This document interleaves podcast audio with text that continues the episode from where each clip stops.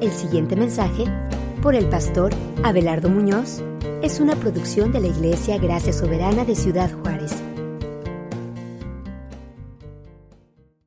Creo que nada te damos gracias por reportes como ese, porque nos motiva y nos alegra y nos, nos conmueve saber que a otros mexicanos que están o estaban como nosotros, perdidos, muertos, sin Dios, sin esperanza, tú los estás trayendo a los pies de Cristo. Y en los lugares más difíciles para predicar tu evangelio, gracias por lo que estás haciendo en aquellos lugares, Señor. Sigue obrando ahí y en todo México y en toda Latinoamérica. Y gracias por el privilegio que nos das de poder poner un granito de arena en que tu evangelio avance. Ayúdanos a seguir intercediendo y, y compartiéndolo aquí donde nos has colocado. Ayúdame a compartir ahora tu palabra en la que nos recordarás eso y otras cosas, otras muchas cosas hermosas. En este libro que hoy terminamos, úngeme con tu espíritu y permíteme resumir y resaltar y proclamar el glorioso evangelio de Cristo, Señor. Y a todos ayúdanos a entender lo que nos hablarás este día y a ponerlo por obra, y no nada más por un tiempo, sino por el resto de nuestros días. En el nombre de Jesucristo te lo pedimos. Amén. Pues por la gracia de Dios, hermanos, hoy vamos a concluir nuestra serie Caminando en el Espíritu, que está basada en esta maravillosa epístola a los romanos. Y esta carta, muchos eruditos la consideran como la carta más influyente de toda la historia humana. Y la pregunta obligada que todos nos debemos hacer es qué tanta influencia ha producido en tu vida el haber estudiado a fondo y el haber escuchado más de 30 sermones que proclaman y explican las gloriosas verdades contenidas en este libro, porque eso fue lo que escuchamos a través de todo este año, más de 30 mensajes del libro más influyente de la historia, que es la Biblia, y dentro de la Biblia es Romanos. Pregúntate en qué áreas han ocurrido cambios significativos en tu vida por el poder del Espíritu Santo que mora en ti, por el poder del Evangelio que aquí se explica y que aquí se exalta. O en otras palabras, pregúntate si ahora caminas más en el Espíritu que en la carne, como resultado de todo lo que Dios te enseñó, te aclaró, te reveló, te concedió por medio de la fe en Cristo y por medio del poder del Evangelio.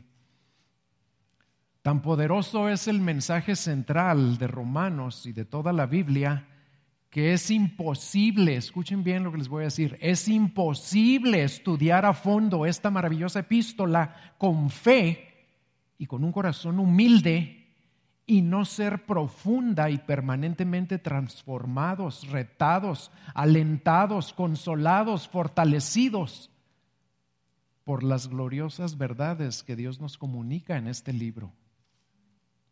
No puede ser posible y no es aceptable seguir viviendo en la carne, en ansiedad y en condenación, en esclavitud al pecado, en temor al futuro, en juicio, en egoísmo, en falta de amor al prójimo, sabiendo que por su bendita gracia y a través de la fe en Cristo, Dios ya nos justificó, ya nos reconcilió, ya nos libró de su ira venidera, ya nos adoptó como hijos amados, ya nos concedió que su espíritu more en nosotros para siempre ya derramó su amor en nuestros corazones, ya rompió el dominio del pecado y nos libró de la esclavitud al pecado y de toda condenación por nuestro pecado. Ya nos ha dado el poder de mortificar la carne y de caminar en el Espíritu. Y ya nos prometió con absoluta certeza que nada ni nadie nos puede separar de su amor y que nos aguarda una gloria futura indescriptible. Y todo eso que te acabo de recordar está en Romanos. Y es de lo que Dios te ha estado hablando a ti y a mí. por 30 o más de 30 domingos. Si después de haber sido expuesto al poder transformador de estas extraordinarias verdades, tu vida sigue igual, pues es nada más por una de dos. O porque no eres de Cristo todavía y sigues muerto y perdido en tus pecados, como dice Romanos capítulo 1, porque acuérdate que ahí se describe en el 1 y en el 2 cómo éramos todos. Sigues cambiando la gloria del Dios incorruptible por imágenes, por semejanzas de hombres corruptibles. Sigues cambiando la verdad de Dios por la mentira y viviendo para ti. Y estás perdido y vas rumbo a, al día en que recibirás la ira de Dios.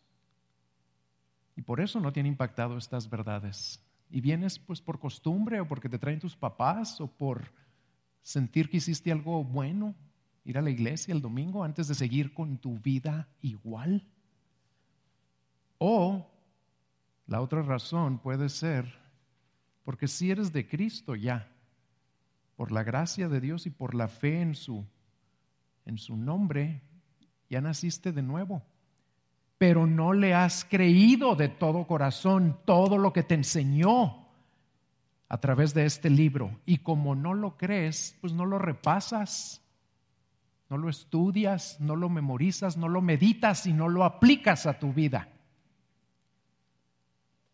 Si ese es tu caso, y ahorita les voy a hablar a los que no son de Cristo, si ese es tu caso, arrepiéntete de tu indolencia, de tu indiferencia, suplícale al Señor que te conceda más gracia y que te dé un corazón receptivo, como dice en Jeremías, no lo abran, 32, un corazón y un camino para que lo temas perpetuamente, para que te impacte su palabra siempre.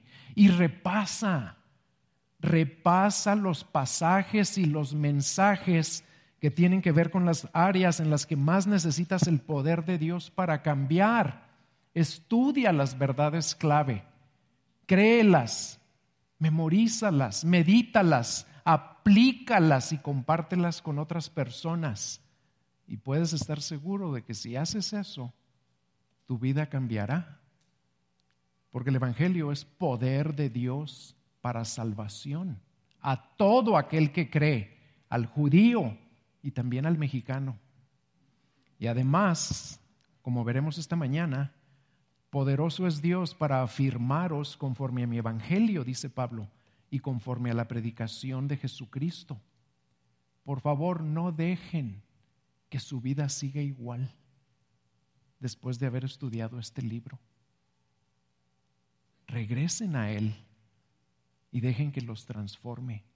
Esta mañana hablaremos de cómo el Espíritu Santo inspiró al apóstol Pablo a concluir esta preciosa carta. Y veremos que lo hace abriendo su corazón de la manera más amorosa, sabia y apropiada posible.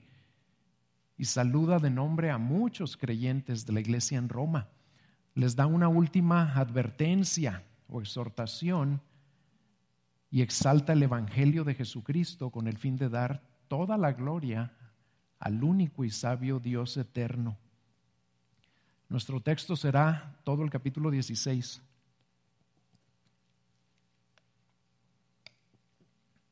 Y el título de este mensaje es Lo que hay en un corazón transformado por el Evangelio lo que hay en un corazón transformado por el Evangelio. Y eso nos lo va a mostrar Pablo, porque eso había en su corazón. Vamos a leer los primeros 16 versículos, porque lo primero que hay en un corazón transformado por el Evangelio es amor y afecto por todos los creyentes. Amor y afecto por todos los creyentes. Os recomiendo a nuestra hermana Febe, diaconisa de la iglesia en Sencrea, que la recibáis en el Señor de una manera digna de los santos y que la ayudéis en cualquier asunto en que ella necesite de ustedes, porque ella también ha ayudado a muchos y aún a mí mismo. Saludad a Priscila y a Aquila, mis colaboradores en Cristo Jesús, los cuales expusieron su vida por mí, a quienes no solo yo doy gracias, sino también todas las iglesias de los gentiles. Saludad también a la iglesia que está en su casa. Saludad a mi querido hermano Epeneto, que es el primer convertido a Cristo en Asia. Saludad a María, que ha trabajado mucho por vosotros. Saludad a Andrónico y a Junias, mis parientes y compañeros de prisión, que se destacan entre los apóstoles y quienes también vinieron a Cristo antes que yo. Saludad a Amplias, mi querido hermano en el Señor. Saludad a Urbano, nuestro colaborador en Cristo, y a mi querido hermano Estaquis. Saludad a Peles, el aprobado en Cristo. Saludad a los de la casa de Aristóbulo Saludad a Herodión, mi pariente. Saludad a los de la casa de Narciso, que son del Señor. Saludad a Trifena y a Trifosa, obreras del Señor. Saludad a la querida hermana Pérsida, que ha trabajado mucho en el Señor. Saludad a Rufo, escogido en el Señor, también a su madre y mía. Saludad a Síncrito, a Flejonte, a Hermes, a Patrobas, a Hermas y a los hermanos con ellos. Saludad a Filólogo y a Julia a Nereo y a su hermana y a Olimpas y a todos los santos que están con ellos. Saludaos los unos a los otros con un beso santo. Todas las iglesias de Cristo os saludan. ¿Saben qué es lo primero que me vino a la mente cuando leí este pasaje este, hace muchos años? Dije, es una buena lista para agarrar ideas para cuando nazca mi hija. Lo triste fue que ninguna de mis ideas le gustó a Sandra, porque yo había pensado, ya sabíamos que iba a ser niña y ya había pensado en Trifena, para que le dijeran Trifi, pero no me lo concedieron. Bueno, pero fíjense todo lo que nos enseña Dios por medio de este pasaje. Uno de los padres de la iglesia, Crisóstomo, escribió que muchos, aun de aquellos que tienen la apariencia de ser hombres extremadamente buenos, pasan de manera apresurada por esta parte de la epístola, porque la consideran superflua o innecesaria. Sin embargo, los descubridores de oro son cuidadosos hasta con los fragmentos más pequeños pues es posible aún en un simple nombre encontrar un gran tesoro. Y eso es precisamente lo que encontraremos en esta primera sección de Romanos 16, que ha sido llamado uno de los capítulos más instructivos del Nuevo Testamento. Crisóstomo tenía razón, pues la palabra de Dios es tan rica que aún en las genealogías del Antiguo Testamento o en las listas de personas a quienes Pablo saluda, como aquí, encontramos verdades para ponderar y lecciones para aprender. En los versículos 1 y 2, lo primero que leemos es, os recomiendo a nuestra hermana Febe, diaconisa de la iglesia en Sencrea, que la recibáis en el Señor, pero fíjense cómo la debían recibir, de una manera digna de los santos, y que la ayudéis en cualquier asunto en que ella necesite de vosotros, porque ella también ha ayudado a muchos, y aún a Pablo había ayudado. ¿Y qué está haciendo aquí Pablo? ¿Qué es lo primero que hace? Para demostrar su amor y su afecto por los creyentes en Roma. Y él nunca había ido a Roma, aunque a muchos los conocía de otras partes. Pues hace lo que nosotros seguimos haciendo en nuestros días. Pablo lo hizo por carta, pero nosotros lo hacemos por teléfono o por correo electrónico. Recomienda a un miembro de la iglesia que va a viajar a otra ciudad con creyentes que conoce en esa ciudad y les ruega que los sirvan, que la sirvan y que le ayuden en todo lo que pueda necesitar. Sencrea estaba muy cerca de Corinto, estaba como a seis kilómetros de Corinto. Y Pablo escribió, escribió esta carta de Romanos desde Corinto. Y de hecho los expertos creen que le mandó la carta a la iglesia en Roma con Febe, con esta hermana, que era una benefactora de la iglesia, era una mujer pudiente, una empresaria, si lo quieren poner así, muy generosa, que ayudaba a todos los hermanos que podía con, con, la riqueza que Dios le había dado. Iba a ir a Roma para tratar asuntos personales y Pablo mandó la carta con ella y la recomendó ante los hermanos de Roma. Y aquí aprovecho para felicitarlos a muchos de ustedes porque así es como han recibido y ayudado a hermanos y hermanas que nos han visitado de iglesias lejanas. Gracias porque han imitado el ejemplo de los santos al hacer eso y han agradado al Señor. Y luego en los versículos 3 al 16, Pablo les manda saludos a muchos creyentes. ¿Y saben a cuántos menciona por nombre? A 26 de ellos. Y lo interesante ahí es que saluda a los hermanos y a las iglesias que estaban en sus casas, porque en aquellos años no había edificios como este. Los cristianos se reunían en casas. Y esa lista, que nos parece puros nombres raros, en realidad es la más extensa e íntima expresión del amor y del afecto de Pablo que se puede encontrar en el Nuevo Testamento. Noten que Pablo dice algo específico y alentador acerca de virtualmente cada persona que manda saludar. Salúdenme a ella. Y ella ha trabajado mucho en el Señor. Salúdenmelo a él. Y él es aprobado por Cristo. Que está diciéndole es un hombre fiel. Salúdenme a este otro. Ellos arriesgaron su vida por mí. De todos dice algo casi. Y de este pasaje aprendemos dos lecciones fundamentales en cuanto a la iglesia de Jesucristo, que también son una realidad aquí entre nosotros. Lo primero que aprendemos es la diversidad de la iglesia. Los creyentes en Roma eran muy diversos de raza, rango y género. En cuanto a raza, pues ya sabemos que en esa iglesia había miembros judíos y había miembros gentiles. Y eso lo confirma la lista de Pablo. De hecho, eran los que estaban en pugna, ¿se acuerdan? Unos no consideraban a los otros, unos eran los débiles y otros los fuertes, etc. Priscila y Aquila eran cristianos judíos, pero muchos otros, y tal vez la mayoría, eran gentiles, y a todos los saluda con el mismo afecto.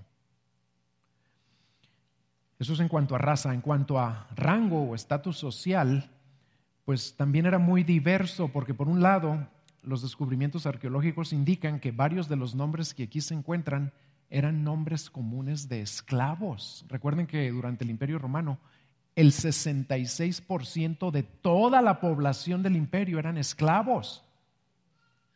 Y claro que en la iglesia había muchos que también eran esclavos. Y por otro lado, varios eran ciudadanos libres que tenían contacto con personas de muy alto rango en la sociedad y en el gobierno. Por ejemplo, la mayoría de los expertos piensan que el Aristóbulo que se menciona en el versículo 10 era nieto de Herodes el Grande y amigo del emperador Claudio. Y aunque no es seguro que él fuera creyente, algunos miembros de su familia sí lo eran. Y por eso Pablo los manda a saludar. Y el aspecto más interesante de la diversidad de la iglesia es la cuestión del género. En aquellos años se trataba muy mal a la mujer, y más en aquellas regiones, ¿verdad? En el Medio Oriente. Y nueve de las 26 personas que Pablo menciona son mujeres y ocupan un lugar muy prominente en el grupo de colaboradores de Pablo, porque menciona que son muy trabajadoras. Y eso demuestra que Pablo pues no era el machista que lo acusan de ser, el misógino que muchas veces dicen que es. Al contrario, les agradece y hasta llama a varias señoras, es la mamá de él, pero es mi mamá, la quiero como a una madre también. Y también aprovecho aquí para decir lo mismo que dice Pablo de ellas. Muchas de ustedes han trabajado muy duro en el Señor y lo siguen haciendo. Gracias síganlo haciendo, sobre todo en, las cuestiones a veces más difíciles como cuidar a, a 24 niños cuando damos un curso de alfa y un curso para matrimonios. La mayoría de la iglesia no se da cuenta del sacrificio que ustedes hacen para cuidar a esos niños. Y les aseguro que cuando el Señor venga a darnos nuestros premios, a ustedes les va a dar un premio hasta más grande que el nuestro, porque fueron fieles en trabajar para el Señor mientras nosotros predicábamos el Evangelio. Así que gracias, hermanas, síganlo haciendo, porque el llamado a servir y a proclamar a Cristo es tanto para varones como para mujeres, aunque el liderazgo Dios se lo ha dado a los varones. La segunda lección que encontramos en, este, en esta primera sección, después de la diversidad, es la unidad de la iglesia. La lista de saludos de Pablo contiene varias indicaciones de que la iglesia en Roma tenía una profunda unidad que trascendía sus diferencias. Fíjense cómo Pablo cuatro veces se refiere a sus amigos como personas que están en Cristo y cinco veces como personas que son del Señor. Todos esos tenían una cosa en común, que los unía, que estaban en Cristo o que eran del Señor. Y luego Pablo les dice, mis amados, amados míos, y menciona experiencias que fortalecen esa unidad. Con unos dice, pasé tiempo en prisión, otros arriesgaron sus vidas por mí. Había una unidad muy real, muy profunda entre ellos. Y la unidad de la iglesia se manifestaba, ¿saben dónde? Cuando se reunían en las casas. Así como nos reunimos nosotros en casas. Pablo lo menciona seis veces, que la iglesia de su casa, la iglesia de los de su casa, la iglesia que está en su casa. Y cuando se reunían en su casa, ahí se aceptaban unos a otros, se amaban, se apoyaban no se dividían y se reunían con los que más les caían bien. Se reunían tanto los esclavos como los ricos, los cultos como los no educados, los hombres como las mujeres, los judíos y los gentiles. Porque si no se hubieran reunido de esa manera, estarían haciendo acepción de personas y contradiciendo todo lo que Pablo ya nos enseñó en los capítulos 14 y 15, ¿se acuerdan?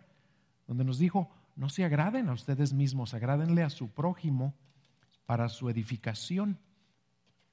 Y lo mismo se aplica a nuestros días. Nosotros aquí somos casi 700 personas y muy diversos, pero lo bueno es que nos reunimos sin hacer distinción por cuestiones de raza o de rango o de género. Todos son bienvenidos si quieren venir para conocer y exaltar a Cristo. De hecho, la iglesia es la única comunidad en todo el mundo en la que Cristo ha derribado todas las barreras divisorias. ¿Y saben qué significa eso? Que no van a encontrar ningún grupo de este tamaño en ninguna parte del mundo que no sea porque Cristo los une. Porque un grupo tan diferente como nosotros, si no tuviéramos a Cristo, jamás nos reuniríamos cada semana. Somos demasiado diferentes pero nos une el rey que dio su sangre por nosotros. Y tiene más de dos mil años uniéndonos. Como se unían allá en Roma, también nos unimos y nos reunimos aquí. Y es interesante que aún aquí entre nosotros hay personas, como se dice en Apocalipsis, de toda tribu, lengua, pueblo y nación. No nada más somos mexicanos. Aquí está Roberto y Gaby, del Salvador, está Priscila de Costa Rica, Avi de Estados Unidos y por si no lo han conocido, a mi amigo Peter de la India. Peter, ¿dónde está? Where are you, Peter? Allá está Peter. Él está solito, ni siquiera habla español bien. Es un privilegio tenerte aquí, hermano. Otra vez lo digo. Viene del otro lado del mundo. ¿Y qué lo trajo aquí? ¿Saben qué lo trajo aquí? Cristo. Cristo y el Evangelio lo trajeron a estar con nosotros mientras esté aquí en Juárez, porque es nuestro hermano, aunque no podamos hablar con él el idioma, pero sí podemos hablar con él el Evangelio. Y Pablo cierra esta sección exhortándonos a todos con estas palabras. Saludaos los unos a los otros con un beso santo. Todas las iglesias de Cristo saludan esto lo repite Pedro en otras partes del Nuevo Testamento y también Pablo en otras cartas. Y los padres de la iglesia lo continuaron, lo abrazaron.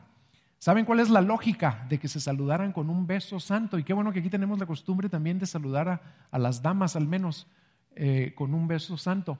La lógica es que detrás de nuestro saludo verbal necesita haber una confirmación, un gesto que confirme de una manera visible el afecto que nos tenemos. Porque sería un poco incongruente llegar y saludar, ay hermano, qué gusto me da verte, pero de lejecitos, qué gusto me da verte y hacernos para atrás. Pues no, si te da gusto verlo, te acercas y si es hombre, lo saludas y lo abrazas y si es mujer, le das un beso santo. Claro, una advertencia. esa muestra de afecto visible que se le llama el beso santo va a variar de cultura a cultura. No vayan a otro país donde no se saludan así y quieran hacerlo, porque les puede pasar que podemos ser tropiezo para otros, como le pasó a nuestro querido pastor Carlos. Les voy a platicar algo y si me regaña, que me regañe. Fíjense lo que le pasó, porque es un ejemplo perfecto de esto, de alguien que no lo hizo de una manera sabia. Un día estábamos en la iglesia del Paso, en la iglesia Cross of Grace, no en la de Hellman, en la otra, en la de inglés. Estábamos platicando con los pastores y de repente llega otro pastor de otra iglesia de Gracia Soberana, que no voy a mencionar su nombre. Y en cuanto entra al cuarto donde estábamos, él ya tenía muchas ganas de conocer a Carlos, no lo había conocido. Y en, cuando en cuanto entró al cuarto donde estábamos, lo ve y le dice, Carlos, oh Carlos, Carlos, oh Carlos. Y hagan de cuenta que con tanto Carlos, Carlos, hipnotizó a Carlos. Y Carlos nomás se quedó. Y el otro se acercaba, oh Carlos, oh Carlos, oh Carlos. Y llega con Carlos, lo agarra de la cara, la voltea la cara y... Y Carlos siguió hipnotizado como por 10 minutos. Y yo tirado en el piso revolcándome de risa.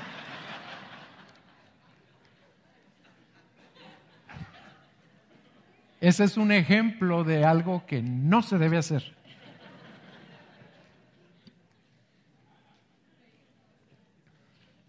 Bueno,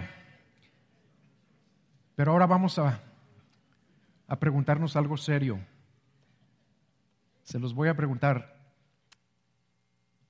¿Tienen ustedes por los muy diferentes a ustedes, que aquí hay muchos diferentes a cada uno, ¿verdad? ¿Tienen el mismo afecto que tienen por los muy parecidos? Pregúntenselo y dejen que el Espíritu les responda. Y una aplicación de esto es que empiecen a saludar a los muy diferentes. No saluden nada más a los muy iguales o a los que ya conocen de años o los de su grupo de casa. Porque somos muy buenos para eso. Acá se junta un grupo, allá se junta otro grupo, allá otro y allá otro y los jóvenes y los solteros. Saluden a los que no conocen tanto y que son muy diferentes a ustedes. ¿Por qué? Porque son nuestros hermanos y hay que tener el mismo afecto para con todos acérquense y den ese paso. Número dos, ¿qué hay en el corazón de un, en el corazón transformado por el Evangelio? ¿Qué hay? Primero, amor y afecto por todos los creyentes. Y número dos, cuidado por la iglesia. Versículos 17 al 20. Además de tener un genuino amor y afecto por los creyentes, Pablo nos muestra ahora el cuidado que siempre tenía por la iglesia y les da a los creyentes en Roma una exhortación en los versículos 17 al 20 para que hagan tres cosas. Vamos a leer. Versículo 17. Y os ruego, hermanos, que vigiléis a los que causan disensiones y tropiezos contra las enseñanzas que vosotros aprendisteis y que os apartéis de ellos, porque los tales son esclavos, no de Cristo nuestro Señor, sino de sus propios apetitos, y por medio de sus palabras suaves y lisonjeras engañan los corazones de los ingenuos. Porque la noticia de vuestra obediencia se ha extendido a todos, por tanto me regocijo por vosotros, pero quiero que seáis sabios para lo bueno e inocentes para lo malo y el Dios de paz aplastará pronto a Satanás debajo de vuestros pies. La gracia de nuestro Señor Jesucristo sea con vosotros. Lo primero a lo que Pablo los exhorta y a nosotros también, pongan atención, es a ser vigilantes o a estar siempre en alerta o en guardia contra aquellos que causan disensiones y tropiezos contra qué? contra las enseñanzas que ustedes aprendieron. O sea, hay que estar alerta contra aquellos que enseñan algo contrario a la sana doctrina, y que causan división y confusión entre los miembros de la iglesia y son un tropiezo para su crecimiento espiritual. A través de todo el Nuevo Testamento, Dios nos advierte que nunca nos, apartemos de las enseñanzas de Cristo o las enseñanzas de los apóstoles, así se le llama también, y que ni siquiera escuchemos, oigan, que ni siquiera escuchemos o discutamos sobre ningún tema o cuestión contraria a la sana doctrina. Es una pérdida de tiempo. En 1 Corintios 16, 13, Pablo repite esto. Estad alerta, dice, permanecer, permaneced firmes en la fe, portaos varonilmente, sed fuertes.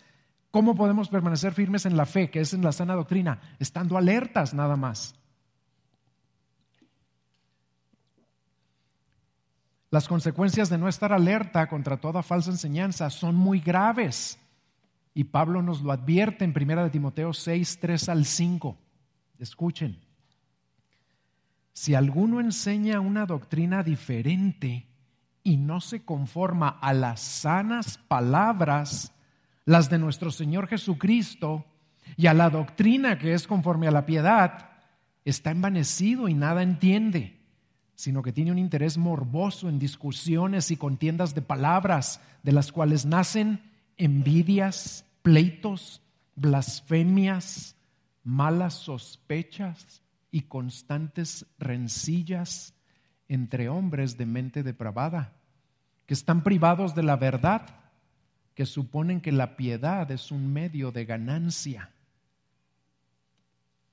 ¿Se fijan cuánto daño puede causar alguien que viene con enseñanzas contrarias?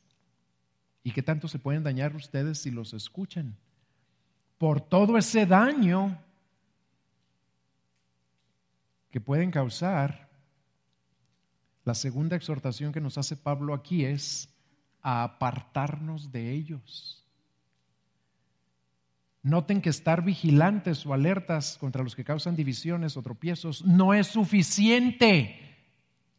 ¿Por qué? Porque sería como andar caminando en el monte, vigilantes contra las serpientes venenosas y lograr detectarlas. Ah, ahí está la víbora de cascabel, ah, ahí está un coralillo, ah, acá está otra víbora venenosa. Y seguir caminando junto a ellas. No es para eso que las detectamos. Las detectamos para alejarnos y así nos lo manda la palabra de Dios. Por eso Dios nos dice que os apartéis de ellos y luego nos explica por qué. Porque los tales no son de Cristo. Son esclavos, pero no del Señor, sino de sus propios apetitos. Ellos lo que quieren es ganancia personal. Quieren sus beneficios, aunque le hagan daño a la iglesia. Y por medio de palabras suaves y lisonjeras, engañan. ¿Y a quién creen que engañan?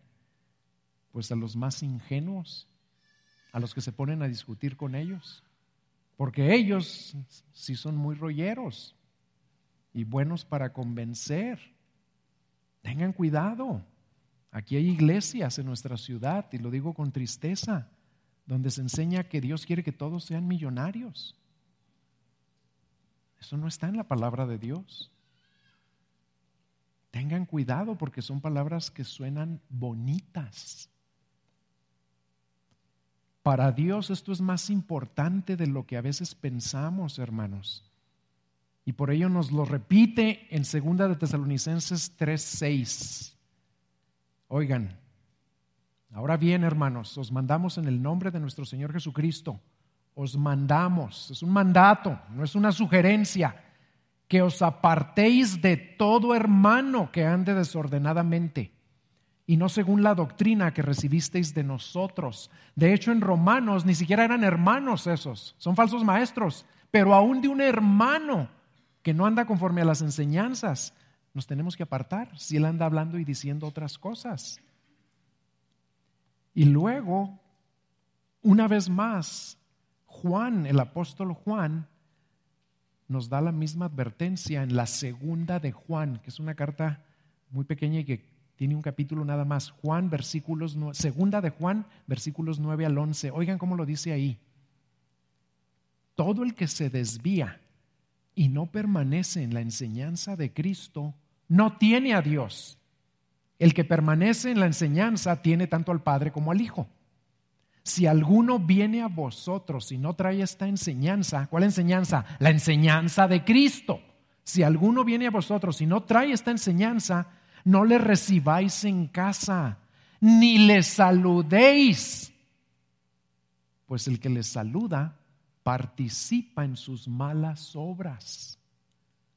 Esto nos parece muy drástico, pero si Dios nos dice esto es porque es lo mejor y es lo más sabio y es lo que tenemos que hacer. Es por el bien tuyo y de la iglesia y hasta por el bien de esas personas para ver si así se arrepienten. Como dice 2 de Timoteo 2:25, no no lo abran, donde dice que hay que corregir a los que se oponen a la doctrina de Cristo con mansedumbre, pero hay que corregirlos por si quizá Dios dice, les conceda que se arrepientan y vengan al conocimiento de la verdad y escapen del lazo del diablo en que están cautivos a voluntad de Él. Alejarnos de ellos, ¿saben qué es? Aunque suene drástico, alejarnos del diablo. Porque si alguien trae enseñanzas falsas, son enseñanzas que el diablo está generando. Y lo tercero que Pablo nos exhorta a hacer en el versículo 19 es a crecer en discernimiento. Estar alertas contra falsas enseñanzas, apartarnos de todos los que traigan falsas enseñanzas y en tercer lugar, crecer en discernimiento, porque la noticia de vuestra obediencia se ha extendido a todos por tanto me regocijo por vosotros, pero quiero que seáis sabios para lo bueno e inocentes para lo malo. Ser sabios con respecto a lo bueno significa reconocer lo bueno, amar lo bueno y seguir lo bueno. Y ahí es donde necesitamos ese discernimiento. Pero con respecto a lo malo, Dios nos llama a ser inexpertos, cándidos, infantiles, debemos ser como niños, pero en lo malo nada más.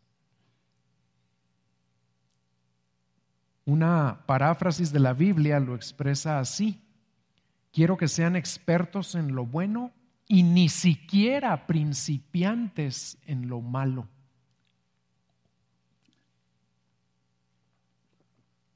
Y podemos resumir esta sección diciendo que a toda enseñanza o doctrina que llegue a nuestros oídos le debemos aplicar tres pruebas. Fíjense cuáles son esas pruebas. ¿Está de acuerdo con la escritura? Lo que diga quien lo diga, esté en la tele, en internet, en una iglesia, quien sea. Lo primero que se tiene que preguntar siempre es, ¿está de acuerdo con lo que dice Dios aquí en su palabra? Número dos, ¿glorifica eso que me están diciendo o que están hablando ahí, glorifica al Señor Jesucristo? Y número tres, ¿promueve el bien o lo bueno?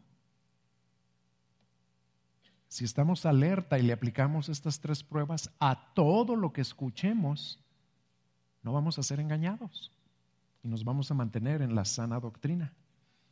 Pero, aquí está el pero, ¿cómo van a saber si está de acuerdo con la escritura si no se están llenando de la escritura? Hay que conocer la palabra. Es otra razón para llenarnos de ella. Y luego en el versículo 20, Pablo fortalece la confianza de los romanos y la nuestra, porque esto está escrito para los romanos, pero también para ustedes y para mí. Vean lo que dice en el versículo 20. Les recuerda y les asegura el triunfo final del bien sobre el mal, como en las buenas películas, ¿verdad? El triunfo final del bien sobre el mal y sobre su principal promotor, que es Satanás. Y el Dios de paz aplastará pronto a Satanás debajo de vuestros pies. Satanás ya fue derrotado, pero sigue activo. Dios le permite seguir, seguir activo sin aceptar su derrota. Y mientras aguardamos el regreso de nuestro Señor Jesucristo, podremos vencer sobre todo ataque que el diablo nos mande, pero solo mediante el poder y la gracia de Dios. Por eso Pablo termina diciendo ahí, la gracia de nuestro Señor Jesucristo sea con ustedes. No vas a poder vencer a Satanás en tus propias fuerzas, ni con tu propia sabiduría. si lo vas a vencer es porque lo vas a resistir con la palabra y con la sabiduría y con el poder de Dios y de su Espíritu. Y número tres, ¿qué hay en un corazón transformado por el Evangelio? Amor y afecto por todos los creyentes. Cuidado por su iglesia, que es cuidado por nosotros mismos en primer lugar. Y número tres, fe en el poder de Dios que obra a través del Evangelio. Fe en el poder de Dios que obra a través del Evangelio. Aquí en esta última sección Pablo retoma los temas o las verdades centrales de todo el libro y guiado por el Espíritu Santo los resume de una manera brillante. Recuerden que en el versículo 1, capítulo 1, versículo 16, Pablo nos había dicho que no me avergüenzo del Evangelio porque es poder de Dios para salvación a todo aquel que cree, al judío primeramente y también al griego. Y en los versículos 25 y 26 de este mismo capítulo, Pablo vuelve a afirmar su inconmovible fe en el poder de Dios que obra a través del Evangelio. El poder de Dios no obra nada más porque te pones a orar, que nunca se te olvide.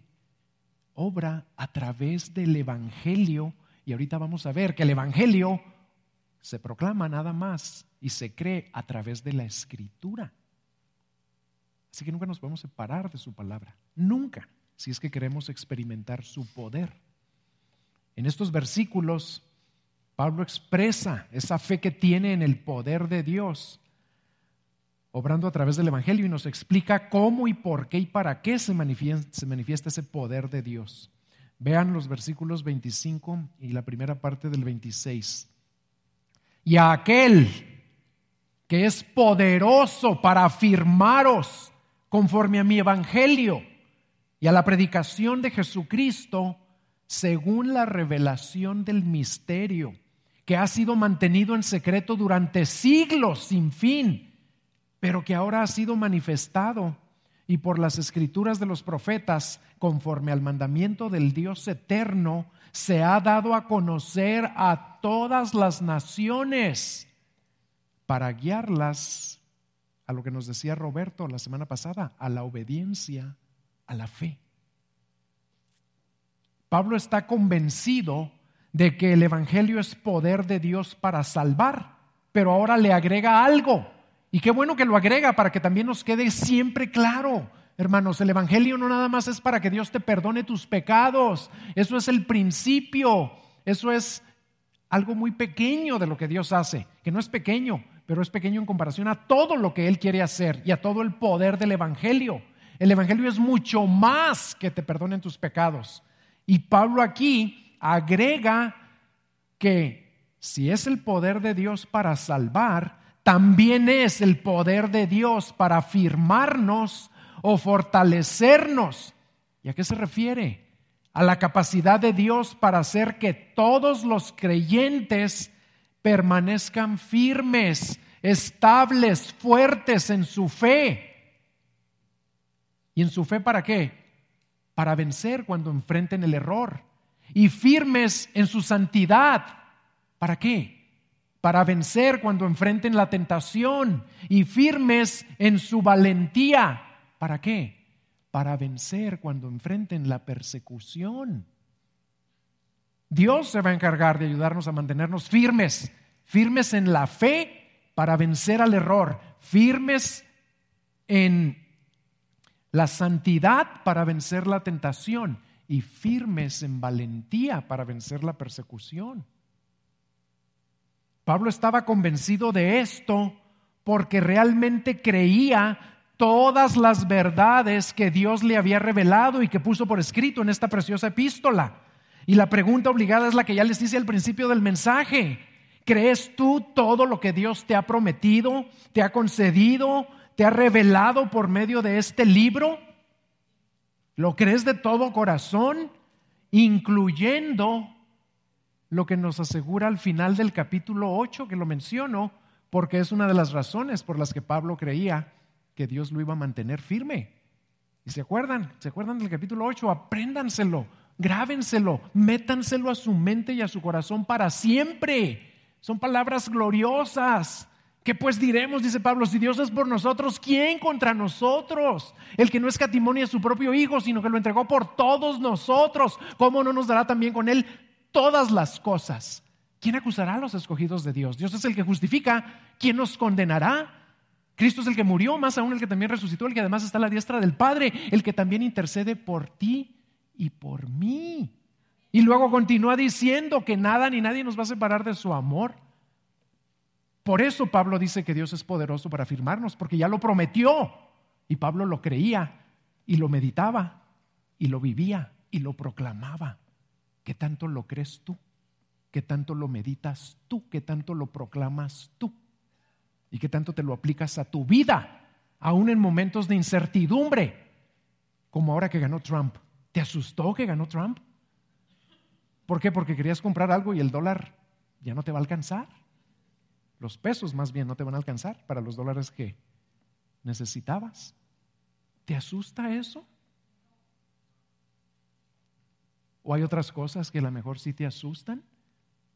¿Le crees a Él que es poderoso para mantenerte firme y estable y seguro y proveyendo todo lo que necesitas y cambiando tu manera de vivir en las áreas que necesites cambiar? Créele al Señor, pero llénate de su palabra para creerle siempre, no nada más a veces.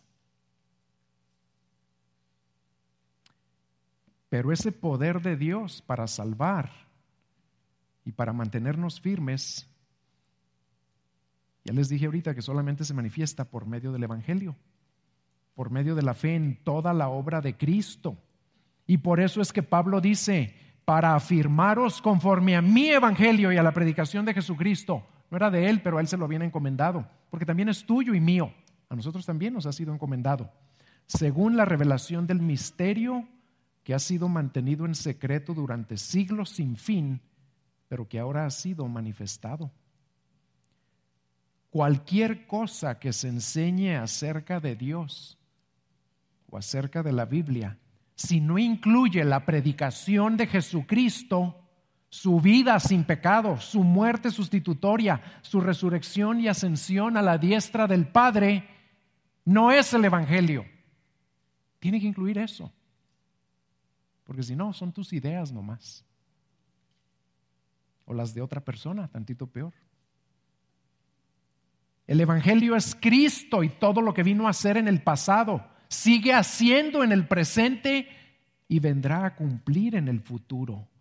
Y estas buenas nuevas fueron un misterio por siglos, pero Dios ya nos las reveló aquí. Acuérdense que la palabra misterio en el Nuevo Testamento significa algo que estuvo oculto por muchos siglos, pero que ahorita ya se sabe. Dios nos lo reveló. ¿Y saben cuál era la parte más secreta o, profunda del misterio, que en su perfecto plan de salvación Dios iba a incluir a gentiles como nosotros, junto con los judíos, para ser el pueblo de Dios. Ese fue siempre el plan perfecto de redención de Dios que nos enseña la Biblia. Y ese misterio del Evangelio ya se manifestó para que por las escrituras de los profetas, conforme al mandamiento del Dios eterno, sea proclamado o dado a conocer a todas las naciones para guiarlas a la obediencia a la fe. No se manifestó nada más para que estemos tranquilos y contentos y sentados. Es muy importante que notemos y tengamos siempre presentes estos cuatro aspectos de cómo se debe dar a conocer o proclamar el Evangelio, porque tú fuiste llamado igual que Pablo a proclamarlo, y yo también. Fíjense cómo lo debemos proclamar siempre. En primer lugar, debe ser por las escrituras de los profetas. Si lo que tú compartes no viene de este libro y no está basado en este libro, no es el Evangelio. Siempre que compartas el Evangelio, lo que digas tiene que brotar de aquí, porque este es el único libro que contiene la verdad en cuanto a la salvación. Número dos, no le, no le, podemos agregar ni quitar nada. Y número dos, nuestra proclamación del Evangelio de Jesucristo debe ser conforme al mandamiento del Dios eterno. En otras palabras, ¿por qué vamos a proclamar el Evangelio? ¿Porque se nos ocurre nada más? No, porque Dios nos llamó a hacerlo, nos comisionó para ir y hacer discípulos a todas las naciones, para hacerle testigo en toda la tierra, para proclamárselo a toda criatura. Es un mandamiento, pero aparte lo hacemos porque lo amamos y amamos a aquellos a los que se los vamos a compartir. La gran comisión no nada más es Mateo 28, del 18 al 20. ¿Sabían que en los cuatro evangelios Dios nos dice que vayamos y le llevemos el amor de Cristo a toda criatura? En los cuatro evangelios. Y aparte en el libro de Hechos también. Y número tres, en tercer lugar se lo debemos proclamar a todas las naciones, no nada más a los que nos caen bien. Si Pablo se lo hubiera proclamado nada más a los judíos, no hubiera llegado a Roma el Evangelio. Y si los romanos se lo hubieran proclamado nada más a los italianos, no hubiera llegado a España. Y si no hubiera llegado a España, no nos hubiera llegado aquí. Ahora bajen la ilustración a su vida, a su colonia y a su trabajo y a su escuela. ¿Cómo van a escuchar el Evangelio los que trabajan contigo? ¿Cómo lo van a escuchar los que viven ahí enseguida de ti? ¿Cómo lo van a escuchar los que estudian a tu lado? ¿Saben cómo? Si tú y yo somos fieles en llevárselos, porque es a toda criatura, a toda nación o criatura dentro de cada nación. Y aquí hay mucha necesidad. Por eso Carlos Alberto sigue firme ahí en los altos de Jalisco proclamándolo. ¿Por qué? Pues porque ahí lo necesitan. Y también lo necesitan tus vecinos y tus compañeros de trabajo y tus amigos y tus colegas y a lo mejor tus papás y tus hermanos. ¿Cuándo se los vas a compartir?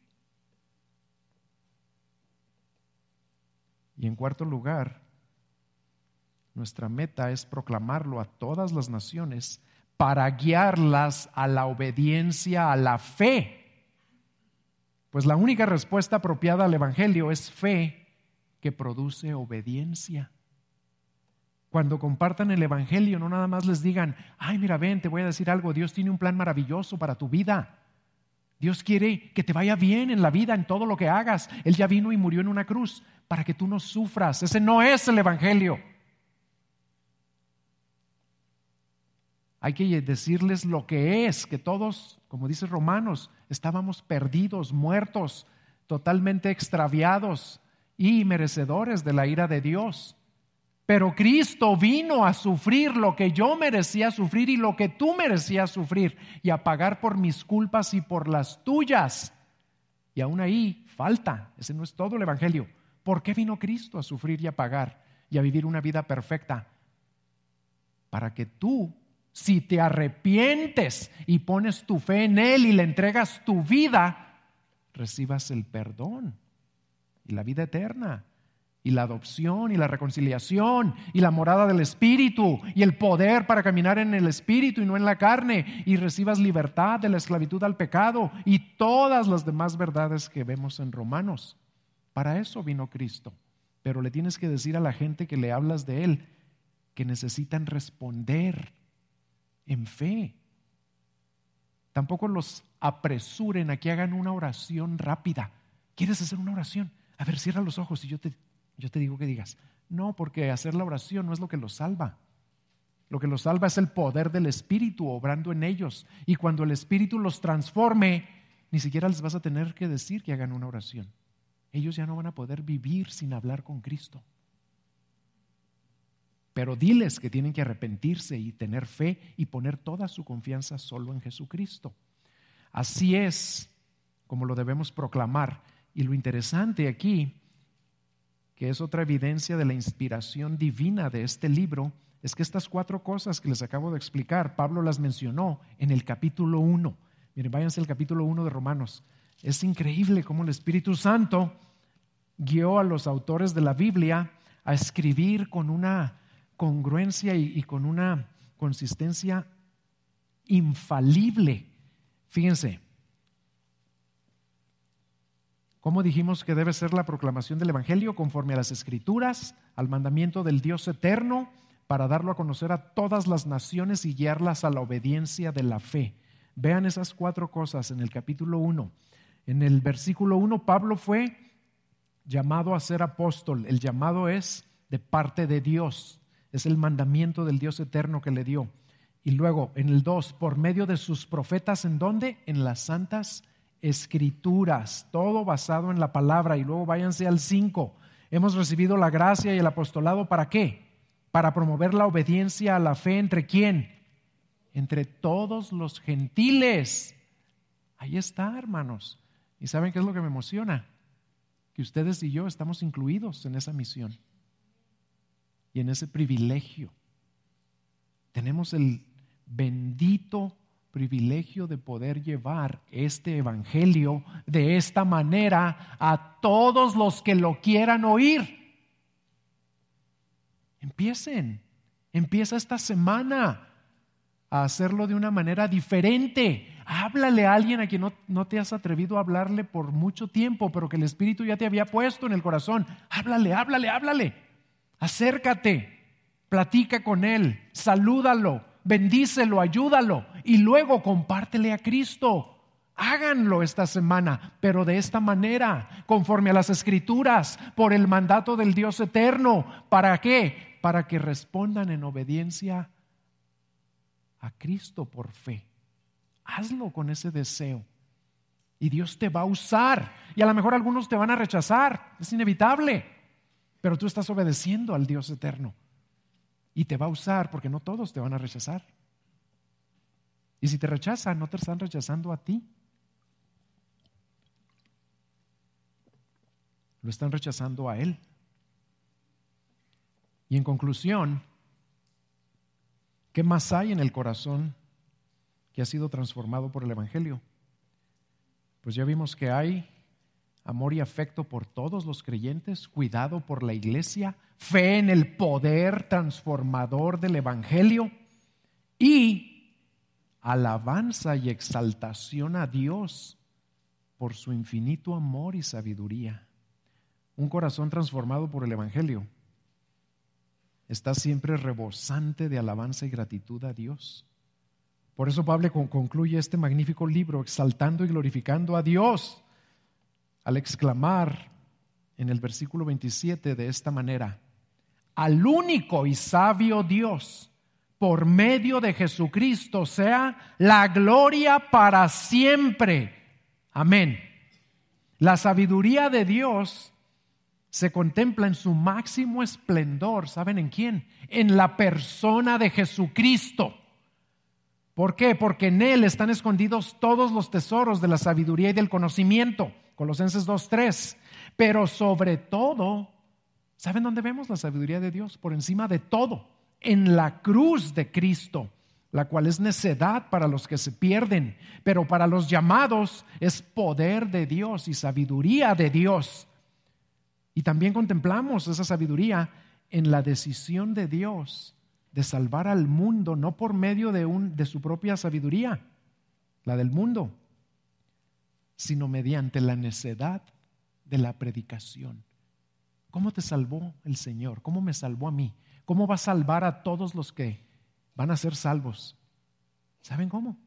Mediante la necedad de predicarles lo que dice este precioso libro. Es la única manera como alguien puede ser salvo.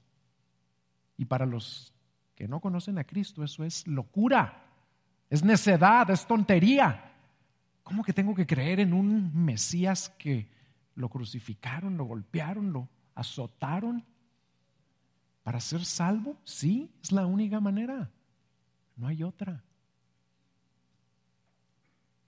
Y esa sabiduría de Dios también se contempla en la manera extraordinaria como Él decidió crear una iglesia multirracial y multicultural unida bajo el señorío de Cristo. ¿Y por qué es importante que Pablo termine así? Dándole al único y sabio Dios toda la gloria, porque el máximo anhelo en la vida y el supremo gozo en el alma de una persona cuyo corazón ha sido transformado por el Evangelio es darle toda la gloria a Dios por siempre y para siempre. ¿Es ese tu anhelo? Los que por su gracia hemos sido redimidos por la fe en Cristo y por el poder del Evangelio, pasaremos la eternidad exclamando lo que dice en Apocalipsis 7:12, la bendición, la gloria, la sabiduría, la acción de gracias, el honor, el poder y la fortaleza sean a nuestro Dios por los siglos de los siglos. Amén. Lo adoraremos por siempre, por el poder y por la sabiduría que ya desplegó en nuestra salvación pero no te esperes a llegar allá para empezar a vivir así. Él quiere que empieces ya. Lo estás adorando con tu manera de vivir. Lo estás adorando con tu manera de agradecerle. Lo estás adorando con tu manera de amar a los demás. Lo estás adorando con tu manera de apreciar y llenarte y aplicar su palabra. Y lo estás adorando con tu manera de proclamar esa salvación y ese evangelio que tiene poder a los que te rodean? Hay que empezar ya. ¿Por qué? Porque lo amamos y porque Él nos va a respaldar cuando empecemos a adorarlo de esa manera cada día de nuestras vidas. Para los que están aquí y que saben que siguen perdidos y que no lo van a adorar así por toda la eternidad porque no lo conocen y porque saben que aún no han sido transformados por el poder del Evangelio. Les quiero decir que nos da mucho gusto que hayan venido. No fue una coincidencia que estés aquí. Y si veniste fue porque Dios quiere transformar tu vida. No quiere que vivas para tus planes, tus deseos, tus egoísmos, tus tonterías o para tus temores y tus miedos y tus preocupaciones terrenales. Quiere que vivas para Él. Quiere rescatarte de tu esclavitud al pecado y al diablo y al mundo.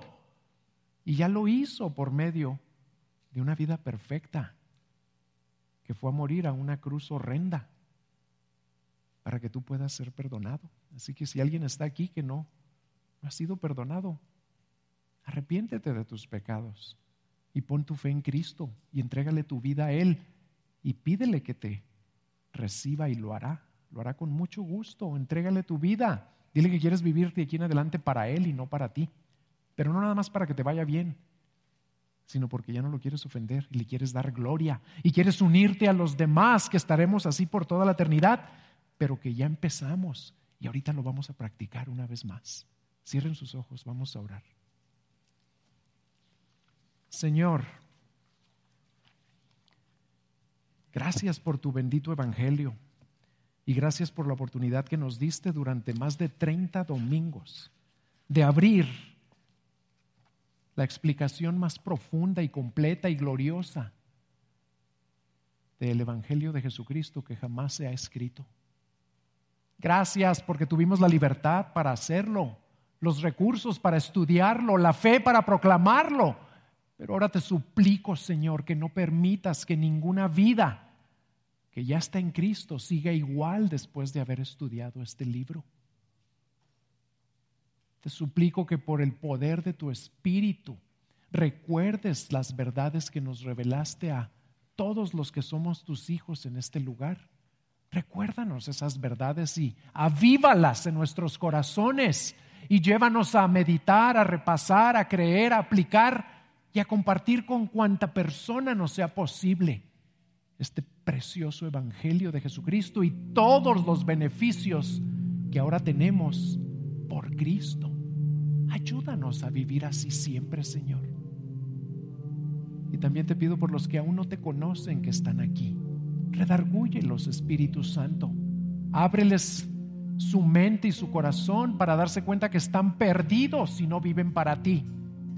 Y permíteles arrepentirse y venir a Cristo y entregarte toda su vida para que se unan al coro de ángeles y de millones de redimidos que por toda la eternidad te estaremos exaltando con palabras como las que vamos a cantar. Hazlo, Padre.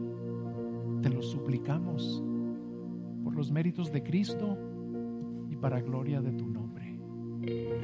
Amén. Esperamos haya sido de bendición.